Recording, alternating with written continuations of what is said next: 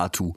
Der Rabe war triumphal krähend in den zackig in den Sand der Agora gezogenen Gipfeln des Alaya im Norden der riesigen Markarte im Herzen Serapeums gelandet, wie Rix unweit vor dem im brennenden Nest von Flammen umtanzten Auge der Unaki stehend schockiert mit angesehen hatte. Der junge Fuchs konnte noch immer nicht, nein, wollte noch immer nicht begreifen, was hier gerade geschah. Würde es doch bedeuten, dass seine ganze Reise, ja, sein gesamtes Leben eine riesige Lüge gewesen war. War er wirklich nur ein einziges, unendlich kompliziertes Blatt gewesen, das der Rabe in seinem eitlen Duell mit der Eule Midis gelegt hatte? Wie konnte jemand so grausam sein? Noch dazu sein erster Freund in dieser Welt. Hatte er geglaubt.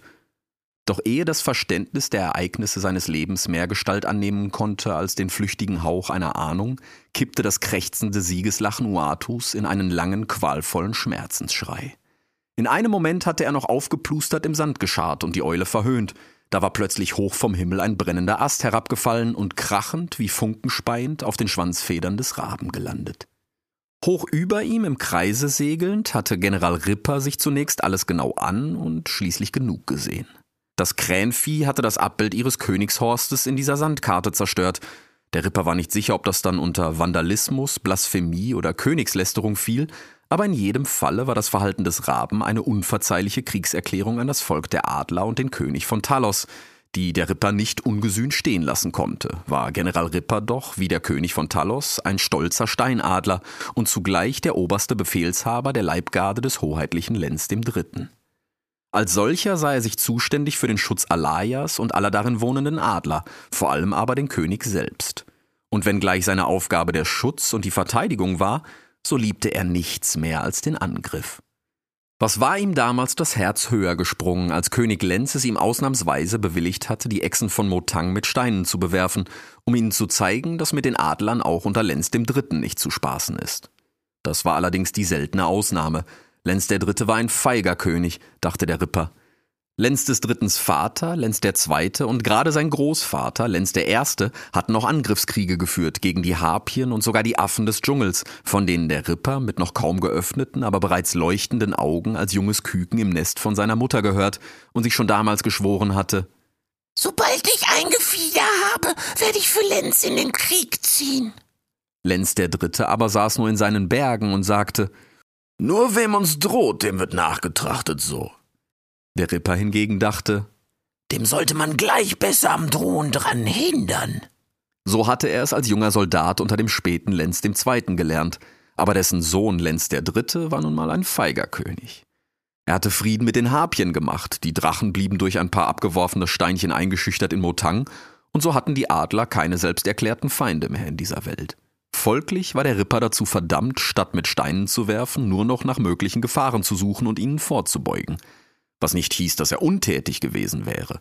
Offiziell machte er meist irgendwelche Nester wetterfest, nicht selten aber ging er auf weite Erkundungsflüge, nach potenziellen Gefahren, Feinden oder Waffen Ausschau haltend. Früher, bevor der Prinz geboren wurde, hatte er oft den Kundschafter Konrad den Kondor begleitet, und manchmal flog er gar mit Adam, dem König der Weißkopfadler, in dem der Ripper früh einen geistig Verbündeten gefunden hatte.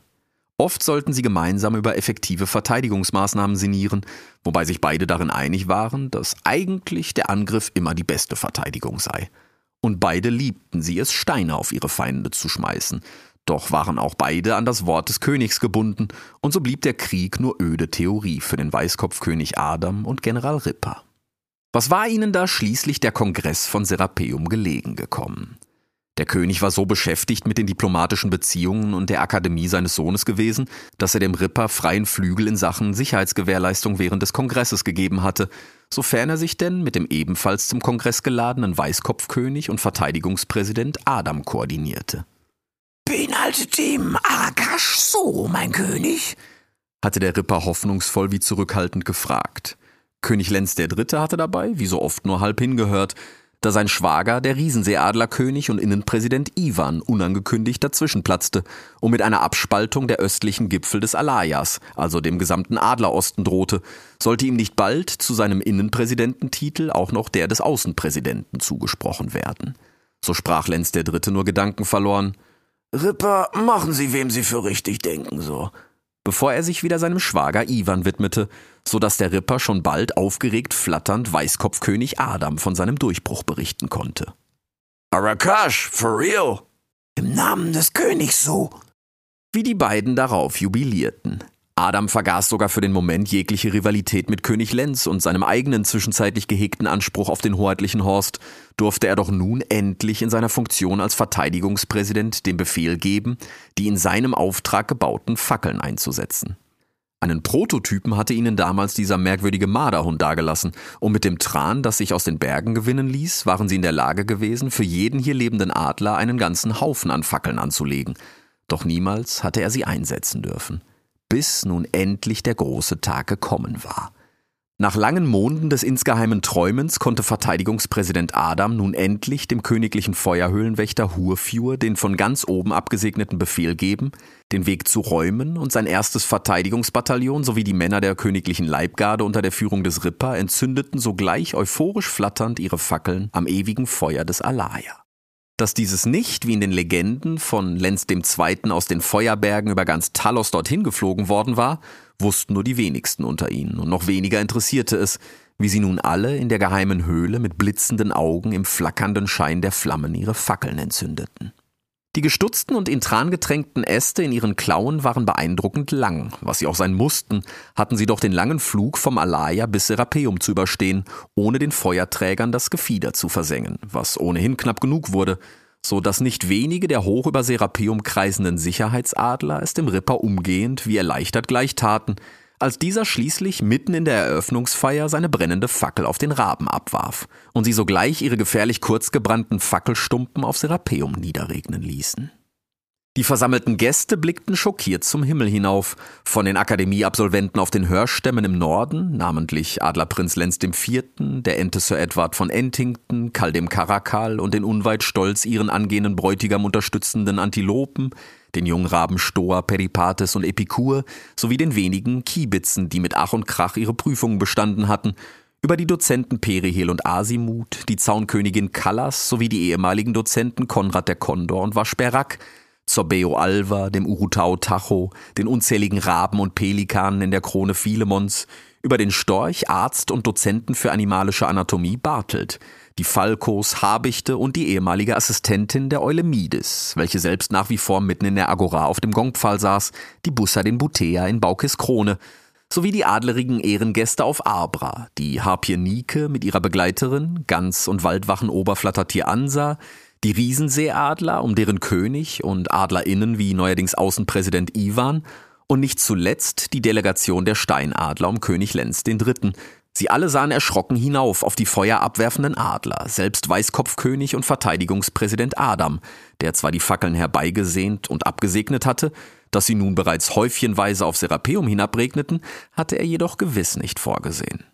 Gut, der Rabe hatte den sinnbildlichen Alaya in dieser merkwürdigen Markarte im Sand zerstört, aber da hätte nach Adams Dafürhalten auch eine einzige Fackel auf die Schwanzfedern des Raben als Gegenmaßnahme völlig gereicht. Stattdessen fielen nun brennende, trangetränkte Äste wie die ersten Blätter im Herbst und landeten genauso ziellos irgendwo auf Serapeum.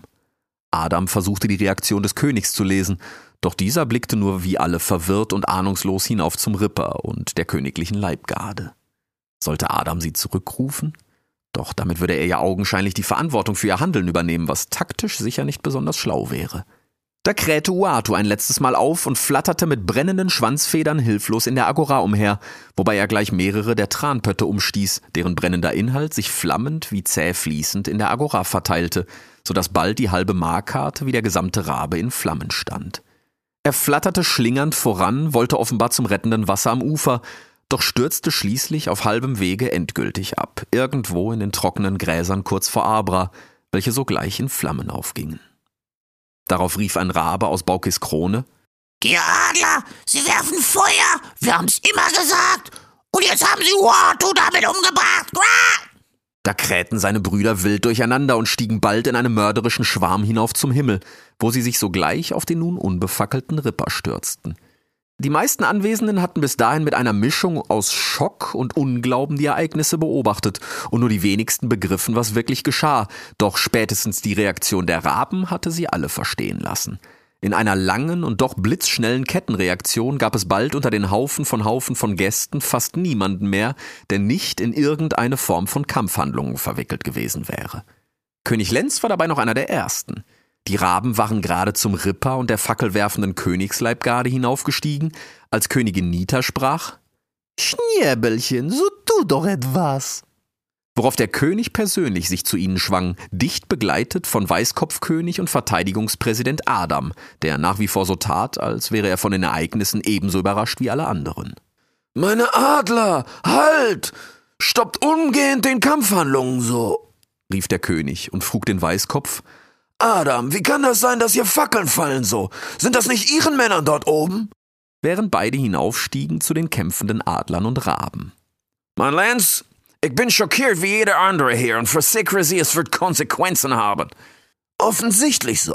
Meine Adler, ich bitte Ihnen, nein, euren König befiehlt, stoppt diesem Wahnsinn so. Darauf hielt ein Großteil der königlichen Leibgarde über Serapeum inne, was heißt, sie segelten im Kreis und blickten so unschuldig wie möglich, Befehle erwartend auf ihren König, sofern sie sich nicht gerade gegen Raben verteidigten, und auch die letzten befackelten Adler ließen ihre flammende Fracht fallen wie beim Stehlen erwischte Jungtiere. So lagen ihre tödlichen Gastgeschenke schließlich über ganz Serapeum verstreut und verrichteten ihr unheilvolles Werk. Schon bald brannten alle Gräser rund um die Agora, vom Kredenzfeld bis zu den Arztbaracken, vom Kiesstrand bis zum Garten, von den Hörstämmen im Norden bis zur mächtigen Abra im Süden, die wie ihre Affenbrotbaumschwestern Philemon und Baukis schließlich gar in der Krone getroffen worden war. Die Vögel in den Baumwipfeln und auch die Tiere am Boden hatten es bislang größtenteils geschafft, Uatus Schicksal zu vermeiden und dem fallenden Feuer auszuweichen, und doch gab es neben dem Raben bereits einige weitere Todesopfer zu beklagen. Der Hüttenbauervogel Hugo, der selbst angesichts des hölzernen Flammenhagels bis zuletzt gewissenhaft versucht hatte, das Kredenzfeld in präsentabelster Ordnung zu halten, war funkend von einer fallenden Fackel niedergestreckt worden, ebenso wie die Callas, die alte Zaunkönigin, die bis zu ihrem Tode gar die Unruhe und schließliche Panik der Anwesenden für einen lang anhaltenden Nachhall der Bewunderung ob ihrer vorherigen Darbietung hielt so dass es der eitlen Diva gar vergönnt war, als sie schließlich wie Hüttenbauer Hugo unter einem tödlichen Fallholz lag, rundum glücklich zu verscheiden. Den General des Anstoßes, den Ripper, hatte schließlich ein ganzer Haufen Raben wild nach ihm pickend und hackend noch am Himmel so zugerichtet, dass er bereits lange leblos gefallen war, als er zuletzt wie ein Stein mitten in der mittlerweile trangetränkten Agora im brennenden Sand aufschlug und nie wieder aufstehen sollte, wobei das Lächeln auf seinem Schnabel davon kündete, dass auch er glücklich und zufrieden sein Leben hinter sich ließ, in der Überzeugung, es für seine Adler genossen und endlich im Angriff zur Verteidigung der rechten Sache geopfert zu haben. Während sich mittlerweile die meisten Gäste nach und nach von ihren Plätzen erhoben hatten und, sofern sie nicht direkt in eine Auseinandersetzung verwickelt wurden, versuchten umgehend zu fliehen, hatte Riesenseeadlerkönig und Innenpräsident Ivan die fallenden, flammenden Hölzer genau beobachtet und einen Entschluss gefasst. Jahrelang hatten die Steinadler und die Weißköpfe gegenüber seinem Volk sogar die Existenz des Feuers im Alaya geleugnet, bis schließlich seine Schwester Nita zur Königin geworden und derartige Informationen plötzlich Familiengeheimnisse waren, die sich auch vor Ivan nicht verbergen ließen. Doch hatte Lenz II. ihm danach stets versichert, das Feuer würde niemals eingesetzt werden und wenn doch, dann nur zur Abschreckung und wenn überhaupt, dann nur gegen Feinde der Adler. Doch nun hatten offenbar die Steinadler und Weißköpfe beschlossen, dass es völlig in Ordnung sei, Flammen auf Serapeum zu werfen. Und nicht nur hatten sie Ivan und sein Volk darüber im Dunkeln gelassen, sondern die eine oder andere Fackel hätte beinahe Vertreter seiner Art niedergestreckt, und nur den legendären Reflexen der Riesenseeadler war es zu verdanken, dass sie noch lebten. Adam, dieser miese Verräter. Predaci. Hatte er noch vor wenigen Monaten gemeinsam mit Ivan signiert, wie man dereinst den Königshorst der Steinadler übernehmen konnte, so hatte er sich nun offenbar mit Lenz III. verschworen und ließ gar Fackeln auf Ivan und die Seinen regnen. Es reichte. Wenn Adam und Lenz gemeinsam mit Feuer herummachten, dann gab es für Ivan nur einen einzigen Weg, weiter von ihnen respektiert zu werden. Also schwang er sich aus Abras Krone hinab und segelte nieder in die Agora, gleich auf den Graufuchs zu. Rix bemerkte im allgemeinen Tumult erst im allerletzten Moment, wer oder was da auf ihn zukam, und er versuchte einen Weg heraus aus der überall in großen Flecken brennenden Agora zu finden. Da schoss Ivan nieder auf das Nest, das der Fuchs zuvor entzündet hatte, und griff aus dem nur noch schwach glimmenden Rest das Auge der Unaki, mit dem er gleich wieder hinauf zum Himmel stieg. Wenn Lenz und Adam Feuer hatten, dann war es nicht nur wichtig, sondern schlicht sein gutes Recht, dass er als Riesenseeadlerkönig einen eigenen Zugang zum Feuer besaß. Wie er gerade im Begriff war, nach Norden fortzusegeln, glitt plötzlich lautlos ein Schatten herbei und schlug Ivan so gezielt mit einem Ast auf die Krallen, dass dieser vor Schreck wie Schmerz die Linse gleich wieder fallen ließ. Die Linse gehört der Wissenschaft, du Dieb! Midies, du steckst doch in einer Krone mit die Verräter! Und wie zum Beweis seiner Worte kamen in diesem Moment Adam und Lenz der Dritte von ihren Raufereien mit den Raben hoch über ihnen hinzugeflogen, wobei Adam nach der Linse tauchte, während der König persönlich zu dem Riesenseeadler sprach. Schwager Ivan, was wagst du es nach dem Feuer zu greifen so? Was wage ich es? Was wagt ihr es euch mit dem Weißkopf und dem Feuer gegen mich zu verschweren? antwortete Schwager Ivan, legte seine Flügel an und schoss dem nach der Linse greifenden Adam hinterher. Medes, Konrad, so tut doch was! rief der König, worauf er den beiden anderen Adlerkönigen folgte und bald über, wenn nicht mitten im brennenden Kredenzfeld mit ihnen um das Auge der Unaki raufte. Sein Sohn, Adlerprinz Lenz IV., hatte das alles zunächst noch von den Hörstämmen aus angeschaut wie ein absurdes Schauspiel, in dem all seine Verwandten miteinander rangen – er wollte sie aufhalten, an ihre Vernunft appellieren, doch wie sich die Ereignisse vor seinen Augen entfalteten, fühlte er sich zunehmend machtloser, hatte doch noch nie ein erwachsener Adler auf ihn gehört, wenn er ihm nicht untergeben war. Da fühlte er sich wie gelähmt, und trotz der ersten langsam an den Hörstämmen heraufzüngelnden Flammen stand er steif da und starrte auf die Könige, wie sie sich über dem brennenden Kredenzfeld gegenseitig die Federn rauften. Unweit Lenz des Vierten stand sein Mentor in ganz gleicher Pose und blickte von den raufenden Königen hinauf zu der Schlacht der niederen Adler und Raben hoch am Himmel und wieder hinab auf die Flammen, die mittlerweile im Begriff waren, alles auf Serapeum zu verschlingen. Medes, Konrad, so tut doch was so! hörte der Kondor seinen König wie aus unendlicher Ferne, ebenso wie er kurz zuvor die Eule vernommen hatte. Konrad, die Insel ist deine Verantwortung. Evakuiere, lösche, tu irgendwas. Ich sichere die Linse. Bevor sie Ivan mit ihrem Stock geschlagen hatte. Während der Inselverwalter wie sein Schützling Lenz IV. stocksteif gefroren dem flammenden Spektakel zusah, glich die Insel immer mehr einem Schlachtfeld.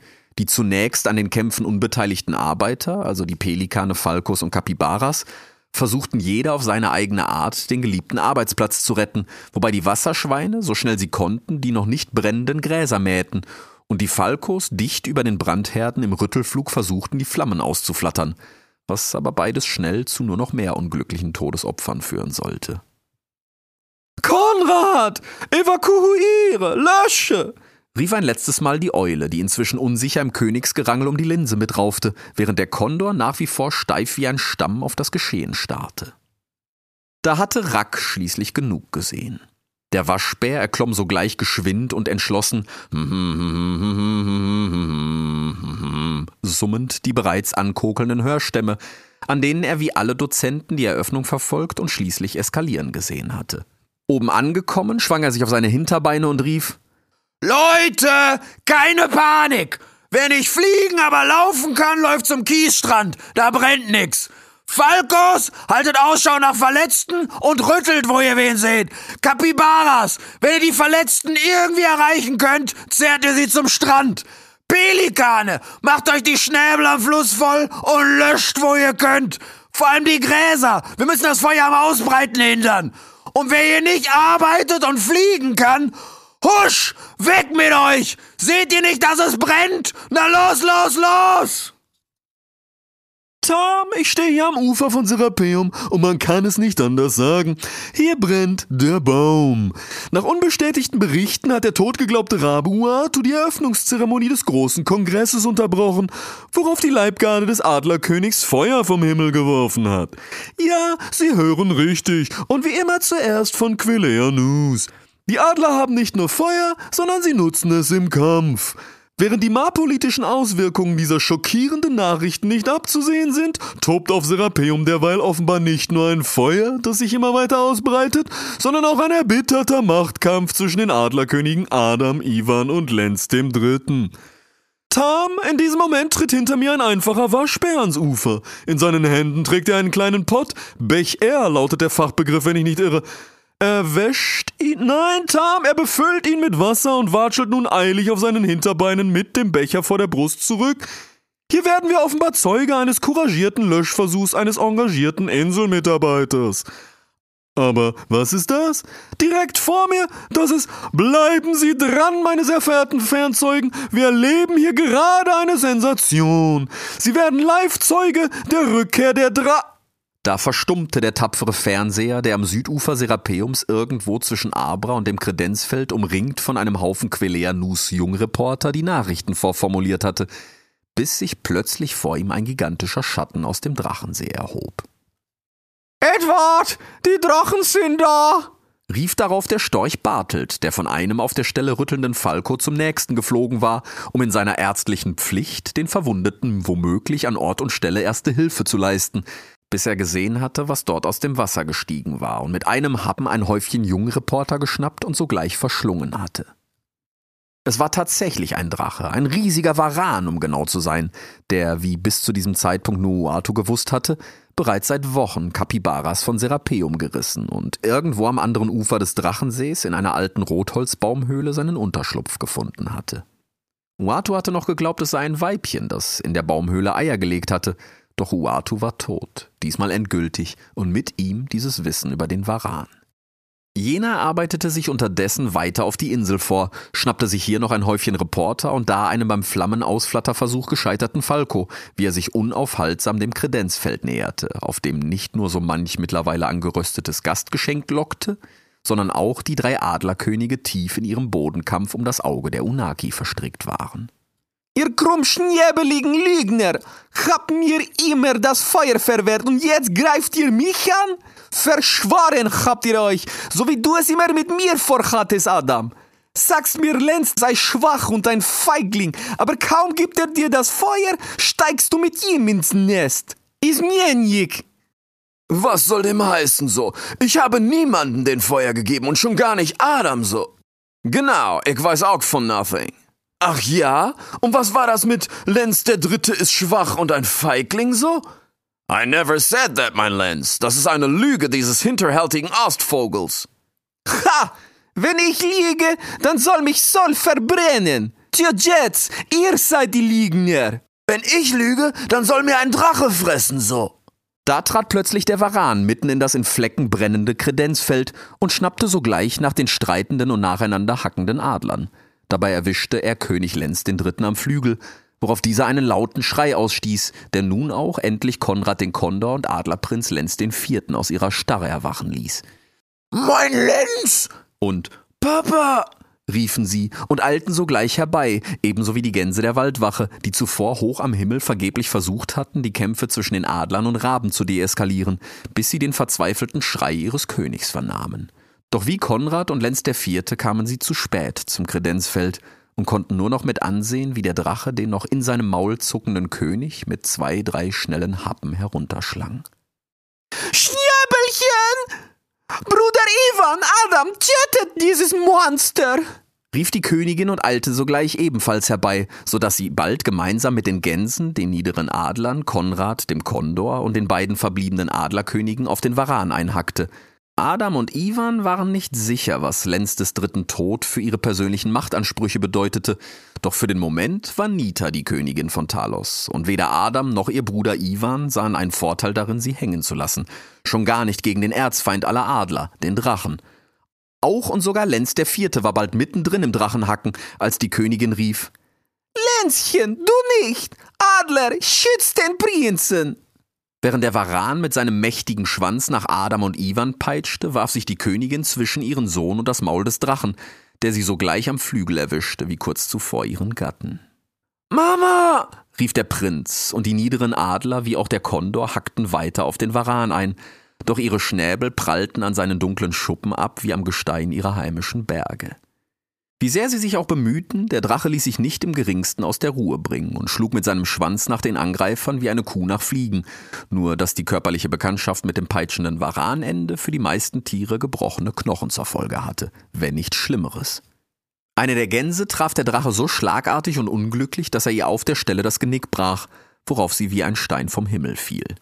Derweil hielt er nach wie vor den Flügel der Königin in seinem geifernden Maul und war im Begriff, sie genau wie ihren Gatten in den nächsten zwei, drei Happen zu verschlingen, als er plötzlich vor Schmerz aufschrie. Da hatte sich heimlich still und leise Kall, der Karakal, von hinten angeschlichen und mit einem Male seine Krallen wie auch sein mächtiges Gebiss in das Bein des Drachen getrieben, worauf dieser umgehend die Königin freigab, welche sich mit einem Flügel flatternd etwas von ihm entfernte, bis der ebenfalls vom Kampf gezeichnete Kondor Konrad sie gemeinsam mit ihrem Bruder Ivan in Sicherheit brachte. Karl, du hast meine Mama gerettet so. Danke. De rien, mon ami, rief der Karakal, bevor der Varan ihn mit einem Schlag seines Schwanzes eine liegende Eichenlänge lang durch die Luft schleuderte, bis er gegen den mächtigen, efeu-umrankten Stamm Abras prallte und leblos vor ihr liegen blieb. Karl!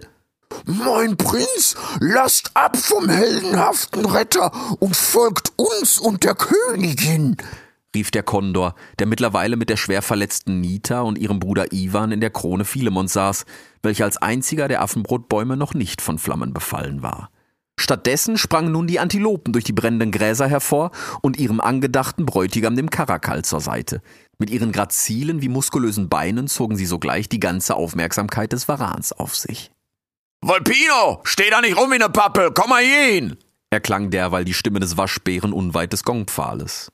Rix, dem es war, als würde er aus einem schrecklichen Traum erwachen, schüttelte Kopf und Ohren und sprang sogleich über die äschernden Reste des noch schwach glimmenden Nestes, umkurfte einen lodernd brennenden Tranfleck und schon stand er neben dem hektisch im Sand grabenden Rack.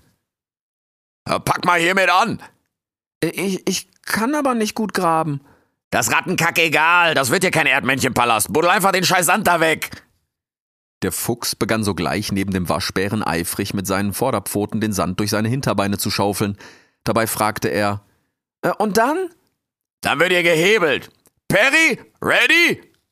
Wupp. Unterdessen landete der Storch Bartelt direkt vor Abras Höhle an der Seite des leblosen Karakals. Schnell, Bartelt! Er atmet nicht mehr!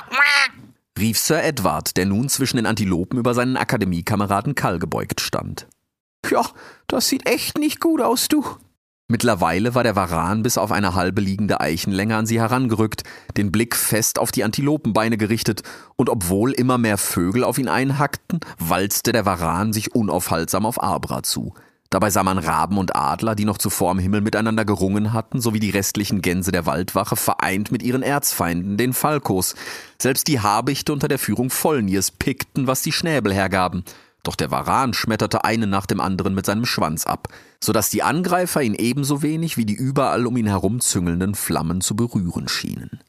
Da erklang plötzlich eine Stimme vom Südende der Agora. Hey, du schuppiges Scheusal, du bist mir ja ein Held. Einfach nach allem schnappen, was vor dir liegt.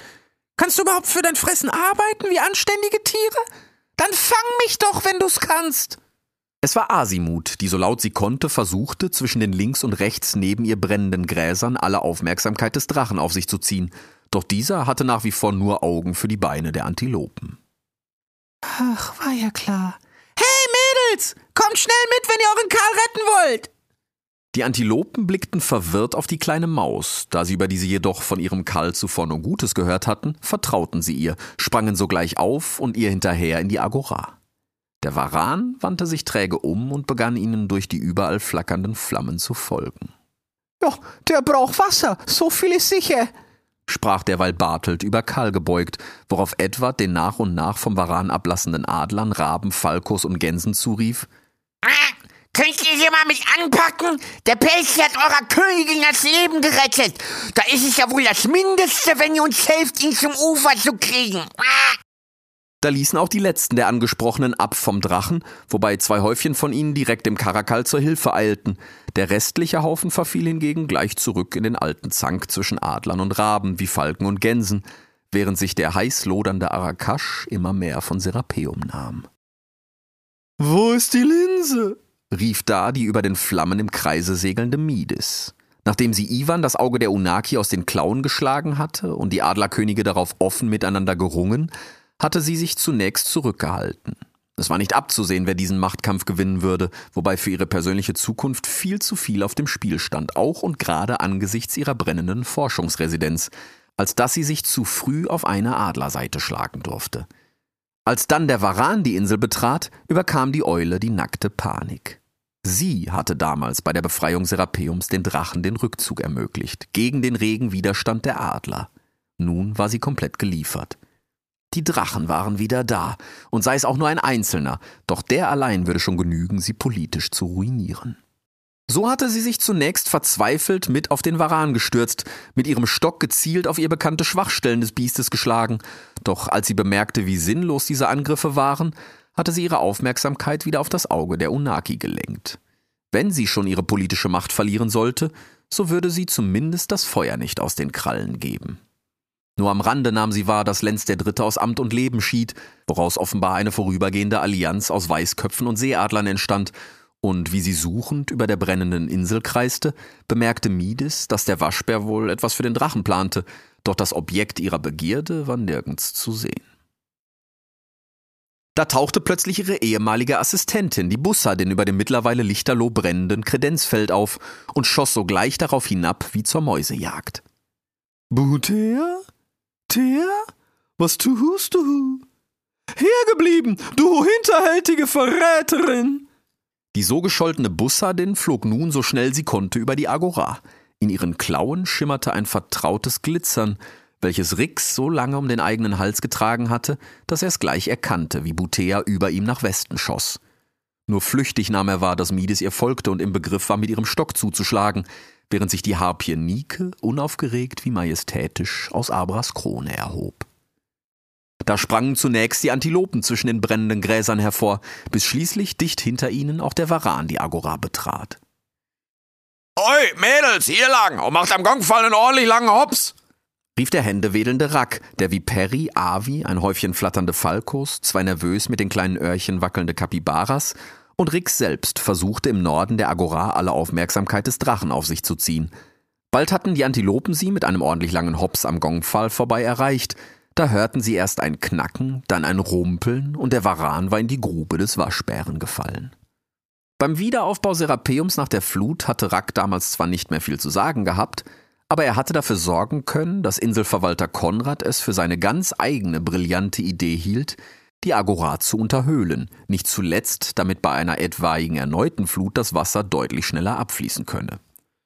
So hatte man damals zunächst die gesamte Fläche der Agora einen stehenden Waschbären tief ausgegraben und in der Mitte beim Gongpfahl gar zwei Kondorschwingen tief, dann die tiefe Grube mit von der Flut angeschwemmten Ästen bedeckt und schließlich alles darüber wieder mit Sand gefüllt. Jetzt die Äste drauf! Los, los, los! Die Falkos, Kapibaras, Perry, Avi, Rix und Rack selbst schubsten und stießen nun das zuvor ausgegrabene Holz, so gut sie konnten, über die Grube. Doch bald merkten sie, dass sie es ohne Seile nicht schaffen würden, die Grube zu bedecken, sondern lediglich dem Drachen Kletterhilfen hinabwarfen. Da erschrak Rix plötzlich vor einem wankenden Schatten über sich. Kurz dachte er, es sei wieder einer der noch immer kämpfenden Vögel. Da erkannte er, dass es der gesamte Gongpfahl war, der erst langsam kippte und schließlich krachend fiel.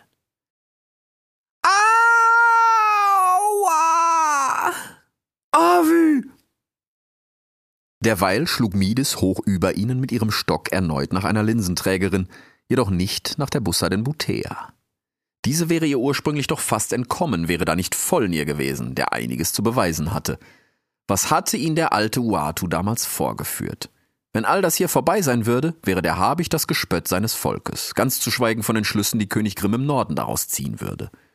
Vollnir musste etwas tun, für seine Ehre, wenn nicht gar für sein Leben, und als er sah, wie die Eule die Bussadin jagte, war sein großer Moment gekommen.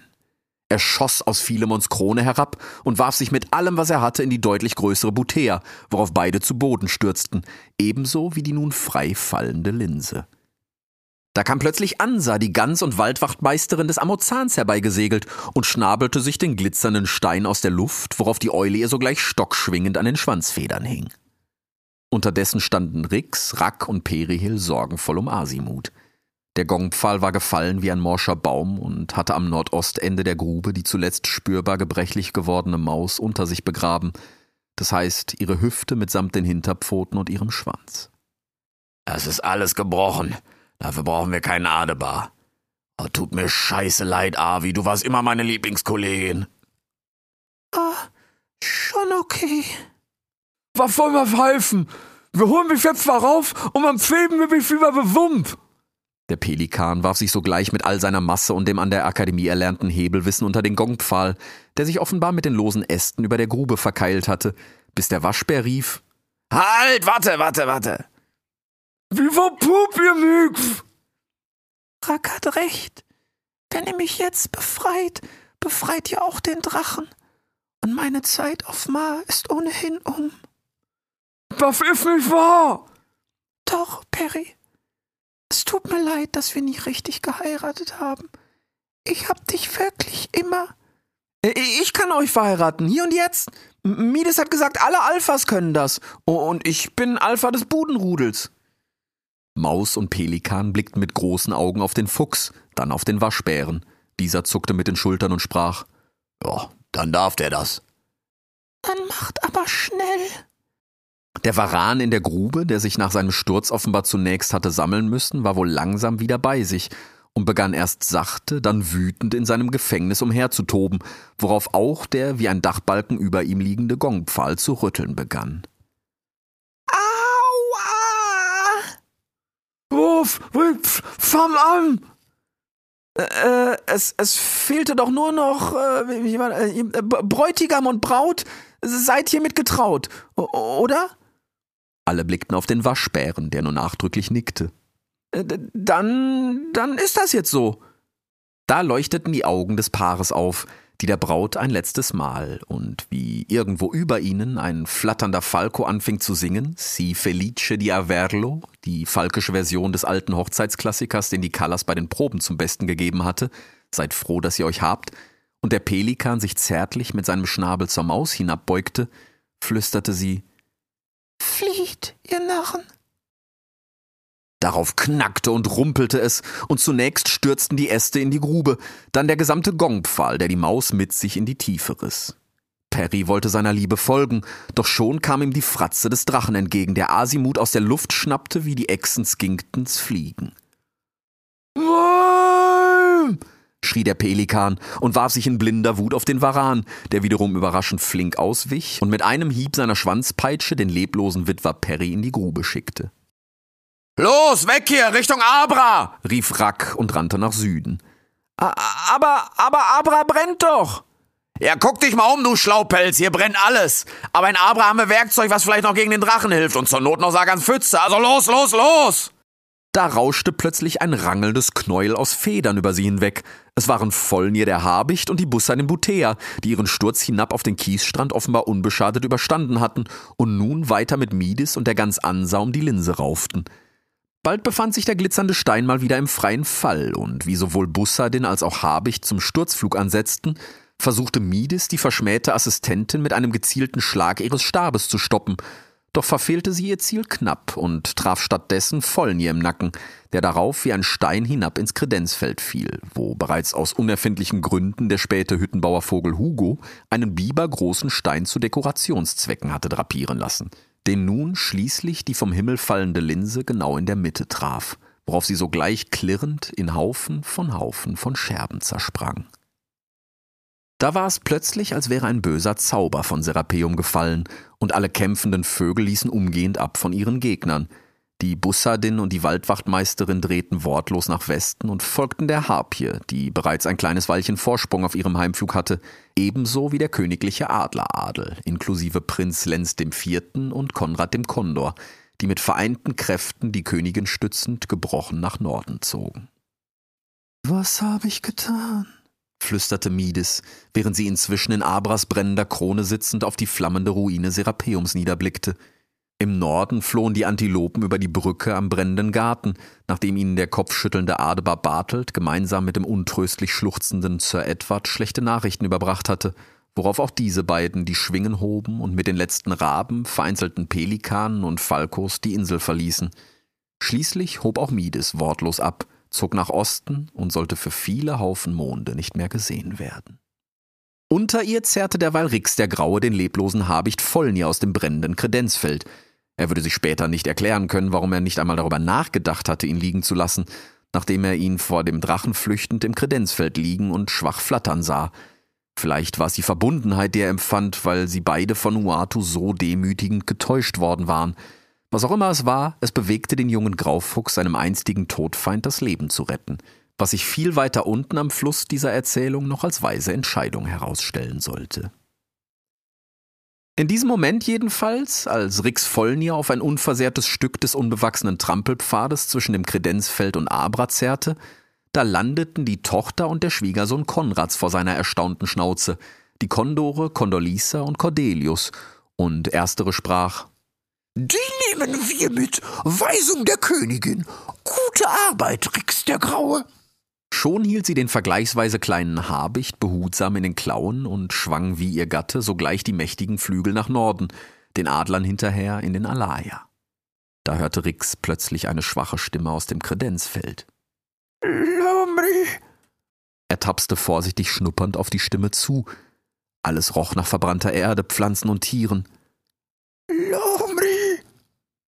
Rix schielte noch mit einem Auge auf die Agora, aus der er jeden Moment den Varan erwartete, als sich plötzlich vor ihm ein Anblick auftat, der ihn selbst nach all den Schrecken, die er in seinem jungen, bewegten Leben bereits gesehen hatte, bis ins Mark erfrieren ließ. Nepomuk? Nur mit größter Mühe konnte Rix sein Frühstück bei sich behalten, wie er vor sich den verkohlten, kümmerlichen Rumpf des ehemaligen Forschungsministers von Rondon zwischen noch schwach kokelnden Gräsern erblickte. Als dieser dann, wie im Delirium, zum jungen Fuchs sprach, trotz der Tatsache, dass ihm nicht nur das gesamte Fell verbrannt war, auch hatte die Harpie ihm offenbar alle Gliedmaßen ausgerissen, selbst den Schwanz, wobei anstelle des linken Armes bereits auf wundersame Weise eine junge, verkümmerte und nun wie alles verkohlte Hand nachwuchs. Töte mich. Da kamen dem Graufuchs schließlich doch die Schnecken vom Morgen hoch, bis plötzlich krachend der Drache aus der Agora hervorgestapft kam. Ey, Volpino, hierhin! In Abra, habe ich gesagt! Rix sprang sogleich auf den mittlerweile von Flammen wie vom Efeu umrankten Affenbrotbaum zu, bis er schließlich mit dem Waschbären Rack, der Schildkröte Sagan und dem Faultier Zara im Inneren des mächtigen Baumstammes stand. Und jetzt? Ja, jetzt überlegen wir uns was. Jetzt überlegen wir uns was? Wir stehen hier in einem brennenden Baum und ein scheiße großer Drache ist keine drei Happen von uns entfernt. Und jetzt überlegen wir uns was? Ja, wir haben hier Werkzeug, sagte Rack ruhig, während er auf den Hinterbeinen stehend in den Regalen der Werkzeugkammer kramte. Ui, sprach Sagan, als draußen plötzlich ein riesiger brennender Ast aus Abras Krone hinabfiel und sogleich funkensprühend ihren Höhlenausgang verschloss. Däh, das hält uns schon mal den Drachen vom Leib. Das hält uns. Willst du mich verarschen? Wir werden hier drin verbrennen, wenn wir nicht vorher ersticken. rief Rix hustend. Oh, wir haben hier Werkzeug, sprach der Waschbär unbeirrt in den Regalen kramend. Ui. Eben. Und was hat Sagan jetzt wieder gesagt? Er meint, Hektik hilft jetzt keinem weiter und zur Not haben wir immer seine Pfütze. Seine Pfütze? Die Schildkröte zwinkerte dem kleinen Graufuchs träge mit ihren riesigen Augen zu. Willst du mich jetzt auch verarschen? Wie lange sollen wir denn da drin die Luft anhalten? Ihr könnt das vielleicht, aber ich und Zara? Ricks Blick fiel auf das obere Ende des Höhlenausganges, hinter dem just in diesem Moment eine letzte Faultierklaue nach draußen verschwand. Da, die macht's richtig! Sag mal, Sagan, weißt du, ob wir hier noch leere Platzteckbeutel haben? Fragte der Waschbär, nach wie vor seelenruhig die Wände der Werkzeugkammer abtastend. Wie kannst du da jetzt so entspannt rumfummeln? Hier kommen schon die ersten Flammen rein! rief Rix, wie er vor dem Ausgang stehend hoch auf die kleine Öffnung über dem brennenden Geäst, das ihnen den Weg versperrte, blickte. Wenn ich da nur irgendwie hochkomme. Derweil holte die alte Schildkröte tief und träge Luft. Und du kannst mir auch die Lunte lecken mit deiner Pfütze und euren Platzteckbeuteln da. Ich will hier raus. Ah, du weißt doch gar nicht, was er sagen will. Nun lass ihn doch erstmal. Der sagt doch sowieso wieder nur Ui und dann erzählst du mir irgendwas und machst, was du willst. Ui, Grauer, das verletzt jetzt aber meine Gefühle. Ach, verzeck dich doch. Bah, lachte der Waschbär, und die Schildkröte war gerade im Begriff zu sprechen. Da rief Rix, und du dich auch! Ihr fummelt hier immer nur faul rum mit eurer Wissenschafferei und am Ende brennt dann alles. Genial, wirklich, wie ihr das immer hinkriegt. Jetzt lass ihn doch erstmal. Was? Nachdenken? Was sagen? Da warten wir dann drei Langeweilen und am Ende kommt sowieso wieder nur Ui und sonst nix. Oh, setzte die Schildkröte an, doch Rix fiel ihr sogleich ins Wort. Ja, wir wissen's. Ui! So, Rack, jetzt mach du, was du willst. Aber ich muss hier raus! Jetzt lass ihn doch erstmal ausreden!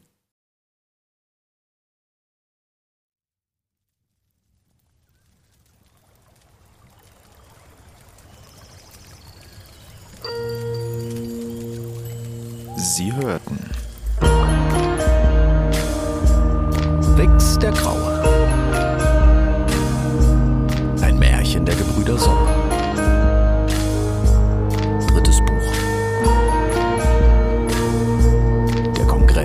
da pego.